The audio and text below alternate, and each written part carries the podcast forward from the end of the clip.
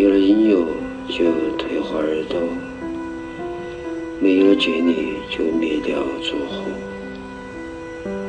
想回到误解照相术的年代，你摄取我的灵魂，没有了剃刀就封锁语言，没有了心脏就活了九年。三天，啊、昨天是找了一个嘉宾来聊天，啊，今天的话，嗯，没有找嘉宾聊天的话，就是我自己的一个算是单口吧。今天想跟大家聊些啥呢？嗯、就是当我们处在一个受困的一个状态的时候，就人往往会陷入一种。对原因的一个探求，就是说事情何以至此？嗯、为什么要事情会这么发展？以及啊、我为什么要做一件事情？就是所谓的对意义的一个探寻。嗯，特别是当你的情况没有那么顺利的时候，我们通常都会有这样的一个探寻，就是我们会去问问问一件事情的意义。呃，刚巧就是我昨天在读维特根斯坦读本的时候，就刚好读到了这一点。我想把这一段就是跟大家分享一下。首先介绍一下维特根斯坦读本，这本是陈嘉映老师他主编的。呃，形式上呢，呃，在我看来就是他的一个主题阅读的感觉，就是陈嘉映老师他会把，嗯、他基于维特根斯坦的论著，呃，摘取出来，然后分主题来进行一个编排。呃，每一个主题的主题就是这个标题是陈老师自己拟定的，然后标题里面的主要的内容都是来源于维特根斯坦的论著。对，就呃，像什么像什么呢？就相当于，哎，就相当于这个呃《论语》的感觉。《论语》的我们都知道，它是后面孔孔子的弟子对呃孔子的一些言论进行的一些编撰，也是说分什么学而篇、什么什么篇这样，然后每一篇里面就是孔子和这个他学生之间的一些对话。那这本维特根斯坦读本其实也是这样的，里面的内容都是维特根斯坦自己的内容，就是没有陈老师的一个内容在里面。然后今今天要分享的这个主题呢，就是意义在于使用。因为我们知道，当我们在谈论一件事情的时候，通常在我们脑子里进行的都是某种概念。呃，我们对一个概念它的一个辨析或者是解释，包括我们通常所说的，嗯，某件事的意义。比如说，我们经常会，嗯，看重的一个问题就是所谓的人生的意义，是吧？其实，嗯，它也是可以归纳到某某的意义这样一个框架下面。那这个某某就是我们脑子中的这个语言，或者说语词。那语词，你在对某个语语词在问它的意义的时候，那到底问的是什么？嗯、我想这个主题的话是可以对这个问题进行一个很好的解释。我们不妨从文本出发来看，听一听维特根斯坦，嗯，是怎么说的，以及陈嘉映老师为什么把相关文本，呃，借助于这个主题来进行一个梳理。OK，那第一个是，呃，副标题第一个是符号的生命在于使用。什么是一个词的意义？让我们首先询问对一个词的意义的解释是什么？对一个词的解释看上去是什么样的？通过这些来讨论这个问题。啊，这里就把我刚才要问的那个，或者说想讨论的那个主题做了一个开端，就是说什么是一个词的意义？我们这时候可以把这个词想成是人生，或者说你想探求的一个东西，然后对应说是这个词。所以说。啊，开篇就说，让我们首先询问对一个词的意义的解释是什么。替换一下，就是说，我们首先应该询问对人生的意义的解释是什么。对一个词的解释看上去是什么样的？通过这些来讨论这个问题。那通过对人生的解释看上去是什么样的，我们来讨论这个问题。这个问法有助于我们理解什么是一个词的意义，就好像通过问怎么测量一个长度来帮助我们理解什么是长度，什么是长度，什么是意义，什么是数字一之类的问题，让我们的思想痉挛。我们感到我们无法靠指向任何东西来回答它们。然而，我们应该指向某种东西。我们面对的是哲学困惑的主要根源之一。一个名词促使我们去寻找一种与它对应的东西。我们说哲学它的三个基本问题，就所谓的是什么，呃，从哪来到哪儿去，是吧？呃，一个名词问出来了，然后我们要去寻找一个与它对应的东西，通常也就是。嗯，哲学的一个困惑根源。首先问意义的解释是什么？有两个好处，我们可以再代入一下，就是人生的意义，它的解释是什么？我们为什么要这么问？就是我们为什么要要去解释人生的意义，而不是一开始就去回答人生的意义是什么？呃，首先。在一种意义上，你把什么是意义这个问题拉回到地面上了。要理解意义的意义，你当然也应该理解意义的解释的意义。这大致是说，我们来问一问意义的解释是什么？因为无论提供了解释的是什么，它就是意义。研究意义的解释。这一表达式的语法将教给你有关“意义”这个词的语法的某些东西，并且有助于克服一种诱惑，四下寻找你也许会称之为意义的某种对象。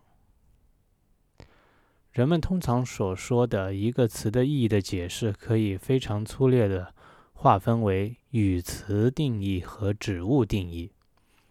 后面将会看到，在何种意义上，这个划分仅仅是粗略的和暂时的。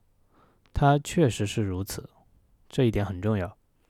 语词定义把我们从一个语词表达式带到另一个语词表达式，因此在某种意义上没有带我们前进。然而，在植物定义中，我们似乎是朝学习意义的方向迈出了远为更真实的一步。比如说，我们刚才说的人生的意义，嗯，当我们说按照刚刚文本里说的语词定义，从一个语词表达式带到另一个语词表达式，我们可能会说人生的意义，我们我们可能会说人生没有意义，或者说，呃，或者利用其他的方法来去替代替代它，那只不过是一种，呃，替换而已，所以它是一种语词的定义，它没有，呃，没有前进。那如果我们真的去解释一个人生的意义是什么的话，比如说我们说人生的意义就是，哎，那如果指到一个物上面，那它就是一个指物定义。它似乎是朝着有意义的方向迈出了更真实的一步。对我们这里要注意到，文本呃文本里介绍说，词的意义的解释可以非常粗略的划分为语词定义和指物定义。OK，我们继续。我们面临的一个突出困难是，我们语言中的许多词似乎并没有指物定义与之对应。例如一、数字、不等等。嗯，比如说我们说阿拉伯数字一二三四五，啊，它只是一个计量，对吧？它实质没有一个物去对应一个一二三四五。嗯，这个我想大家应该能理解。提问：指物定义自身是否有待被理解？指物定义不会被误解吗？假如定义解释了一个词的意义，那么你从前是否听过这个词当然无关紧要。指物定义的任务就是赋予一个词一种意义。好，我们指向一支铅笔，并说这是 toe，以此解释这个词。toe，我想可能是德语里面称这个铅笔的这个词。在这里，我们可以说这被称作 toe，而不说这是 toe。我指出这一点是为了一劳永逸地消除这样的观念，即指物定义的语词是在数位被定义者的某种东西。这混淆了两种句子：一种是这是红的，这个句子把红色这种属性指派给某物。一种是指物定义，这被称为红的。在这里，指物定义这是透可以以各种方式被解释。我们将给出一些可能的解释，用的是具有确定用法的汉语词语。这个定义能够被解释为意味：这是一支铅笔，这是圆形的，这是木头，这是一，这是硬的，等等。人们也许因为所有这些解释都预设了另一组字词语言而反对上述论证。假如说到解释，我们仅仅意味翻译成另一组字词语言，那么这个反驳是有意义的。让我给出一些提示，他们或许能使这一点清楚些。我们问一下。当我们说某人以特定方式对植物定义做出解释，我们的标准是什么？假如我给一个中国人这个植物定义，这是德国人称之为 “bach” 的东西，这时这个中国人心里会出现中文词“书”，至少在绝大多数情况下会是这样。我会说他把 “bach” 解释为意味书。假如我们指着一样他此前从未见过的东西，说这是一个班卓琴，那么情况就会有所不同。他心里也许会出现“吉他”这个词，也许没有出现任何语词，只有一个相似的乐器的意象，或者可能什么也没出现。现在，设想我给他一道指令，从这些东西中挑出班卓。假如他挑出了我们称为班卓的那些东西。我们会说，他正确的解释了这个班卓的这个词。如果他捡出了一样别的乐器，我们会说，他把班卓解释成意味弦乐器了。我们说，他给班卓这个词这样或那样的解释，我们倾向于认为，在选择行为之外，他还给出了一种确定的解释。我们的问题与下面的这种类似。假如我给某人一个指令，从那片草场上摘一朵红花给我，我仅仅给他一个词，他怎么知道该带哪一种花给我？人们首先可能回答说，他心里带着红的意象去找红花，拿这个意象与各种花做比较，看哪朵花具有这个意象的颜色。的确，有这样一种找寻方式，而且我们使用的意象是不是心理意象？这一点根本无关紧要。实际情况可以是我拿着一张配有名称的色块图表，我听到拿给我某某的指令，我就用手指在图表上从“红”这个词指向与“红”相应的色块，然后去找那朵与这个色块相应的花。但是这并不是寻找的唯一方式，而且也不是通常的方式。我们走进草场。四下看看，走向一朵花，把它摘下来，并没有把它和任何东西比较。要看到，我们可以以这种方式执行一个命令。请想一想，想象一片红色这个指令。在这个例子中，你不会被诱惑去认为，在你遵行这个令指令之前，你必须先想象一片红色。把它作为那个你被指令去想象的那片红色的样本。现在你会问，在我们遵行指令之前，是否先对语词做了解释？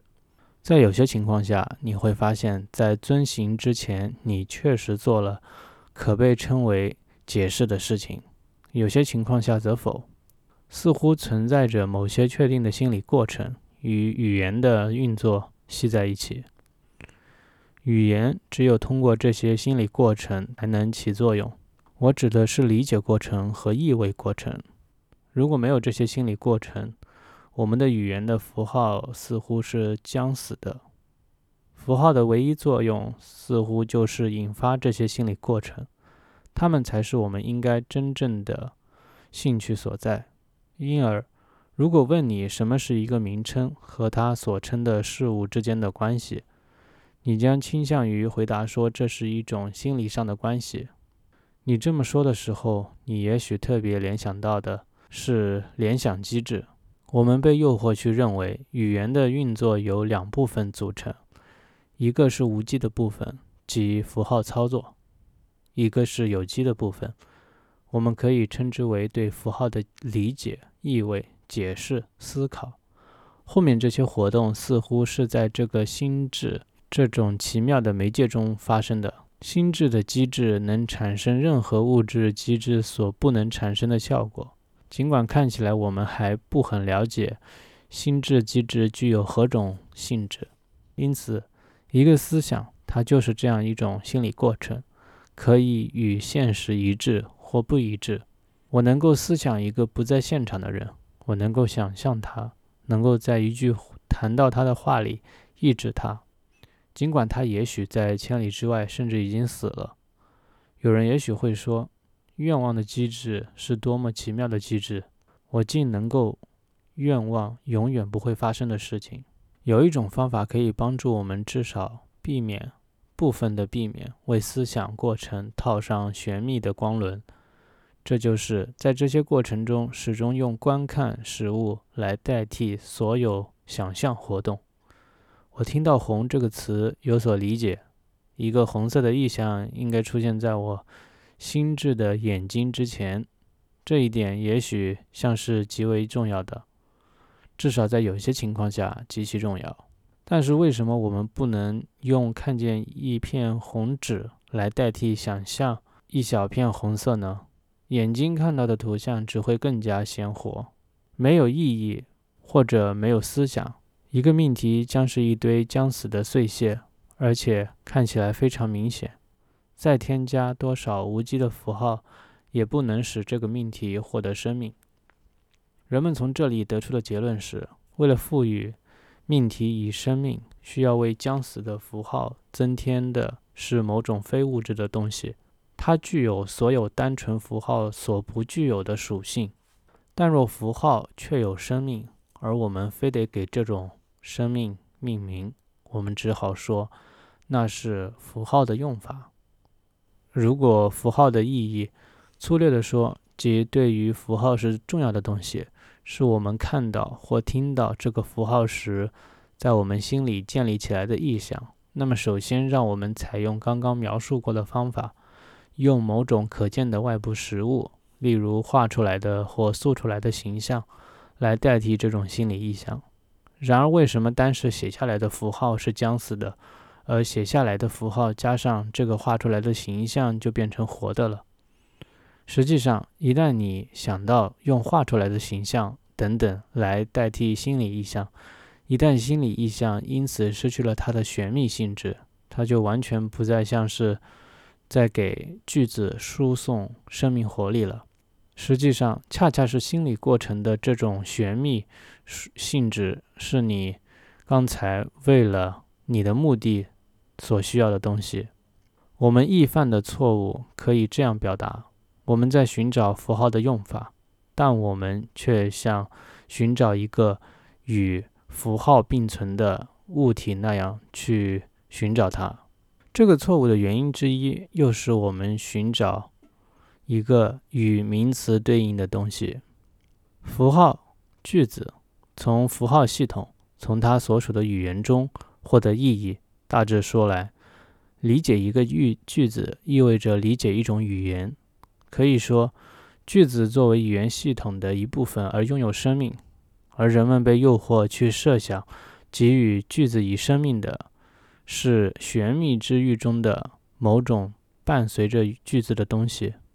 但若有什么伴随着句子，无论它是什么，对我们来说，它都只是另一个符号。上面这段文字来自于维特根斯坦的《蓝皮书》，第一页到第五页。现在来想一下语言的这种用法。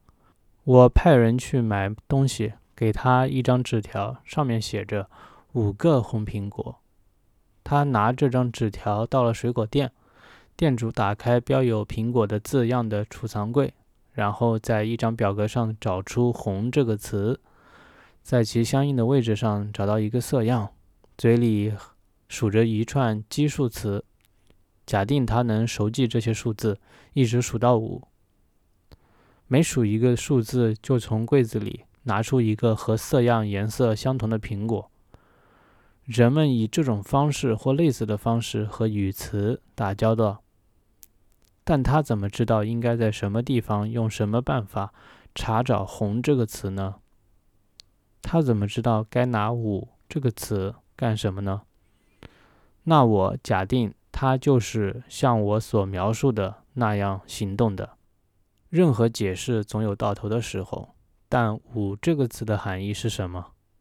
刚才根本不是在谈论含义，谈的只是这个“五”是怎样使用的。啊，这段文字是来自于哲学研究第一节。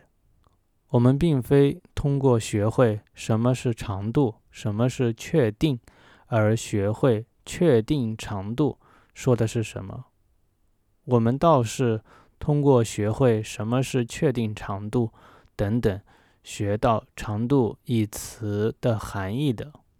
哲学研究二百二十六节，在使用“含义”一词的一大类情况下，尽管不是在所有情况下，可以这样解释含义：一个词的含义是它在语言中的用法。哲学研究四十三节。刚刚这段呃蓝皮书以及哲学研究的几段内容，它们同属于的主题是符号的生命在于使用。它很好的提示了我们一点，就是关于我们在解释一个词的时候，会有两种解释，一种是语词，一种是指物。我们要注意的一点是，当我们谈论到一个词的时候，要么我们是去解释它，通过另外一种语言的形式去解释它；要么就是通过指物的形式去，呃，去指认出来。就比如说，嗯，一个人他的名字，这个名字对应到某个人，这是一种指物。我们要注意的是什么呢？就是当我们当别人或者说你在听到一个词的时候。他想去用指物的方式来让你去认识它，但你要注意的一点是，它背后是不是有这样的一个物存在？那比如说，我们说人生的意义，那人生这个词它有没有一个指物？哲学做的肯定不是说跟你说人生的意义是什么，而是说，呃，人生它背后有没有这样一个指物的存在？如果没有的话，你偏偏说，呃，人生是什么？那肯定是有问题的。呃，第二点就是，那我们应该怎么样去使用语言呢？那我们当我们去，呃，想去追问的一些场景，那我们应该怎么办呢？然后在后面这一段就是文本里在说，语言是通过使用来运用的。语言就像工具，想象一下工具箱里的工具，有锤子、剪子、锯子、螺丝刀、尺子、胶水盆、胶、钉子、螺丝，这些东西的功能各不相同。同样，语词的功能也各不相同，它们的功能在这一点那一点上会有相似之处。当然，我们听到这些语词，看到写出来、印出来的语词，它们外部整齐划一，而这。让我们感到迷惑，他们的用法却并非明明白白的摆在眼前，尤其在我们从事哲学的时候。哲学研究十一节，这就像观看机车驾驶室里各种手柄，它们看上去都大同小异，自然是这样的，因为它们都是要用手来操作的。但它们一个是曲轴的手柄，可以停在。各种位置上，它用来调节阀门开启的大小，比如说车子上的手动挡。另一个是离合器的手柄，它只有两个有效位置，或离或合。第三个是刹车闸的手柄，拉得越猛，车刹的就越猛。第四个是气泵的手柄，只有在来回拉的时候才起作用。设想有人说，所有的工具都是用来改变某种东西的，例如锤子改变钉子的位置，锯子改变板子的形状等等。尺子改变的是什么？胶水盆和钉子改变的是什么？改变我们对某样东西的了解，改变胶的温度和箱子的稳固程度。表达法是弄得一致了，但我们得到了什么呢？哲学研究十四节，语言是语言是一种工具，它的各种概念是一些工具。于是有人会以为，我们在使用哪些概念不会有很大区别。正如归根到底，用得尺得寸，也像用公尺公分一样，可以进行物理学研究。差异只是便利程度的差异。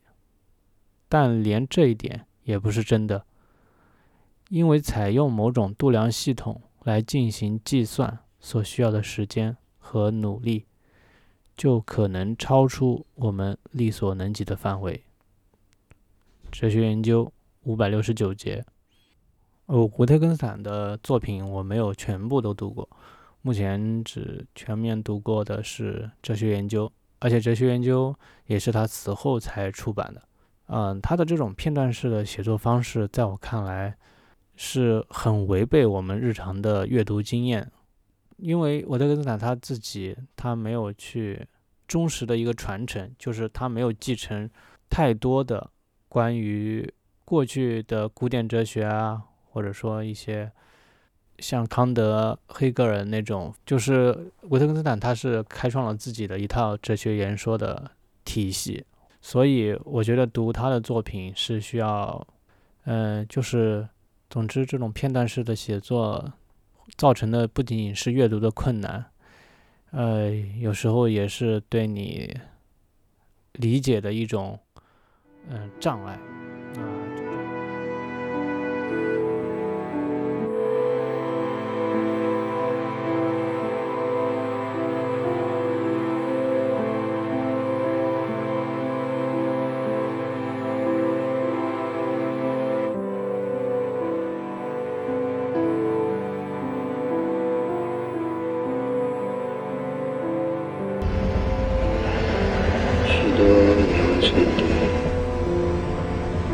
清晨黑暗玫瑰吸收光芒大地暗然清香。为了寻找你我搬进鸟的眼睛经常盯着路过的风。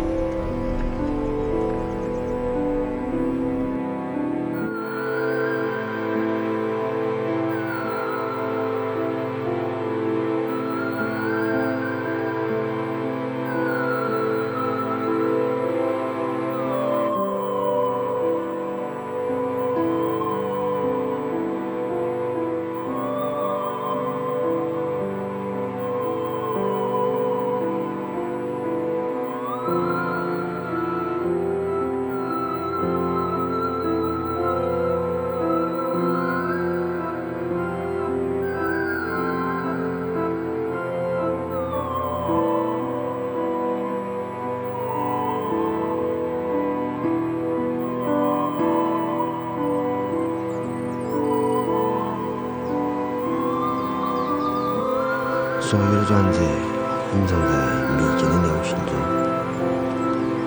天空与海洋都无法察觉，怀着美梦却可以看见。木索点到的一瞬间，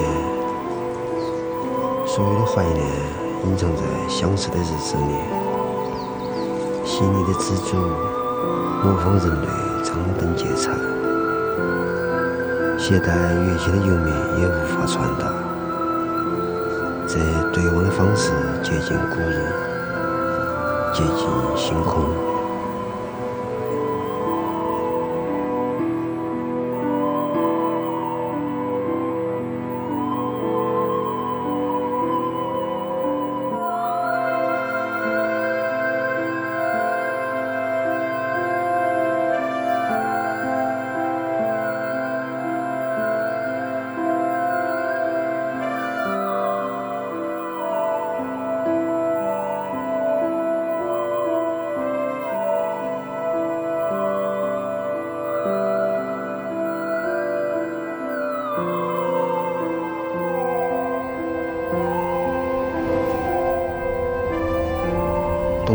是十一月、十二月、一月、两月、三月、四月。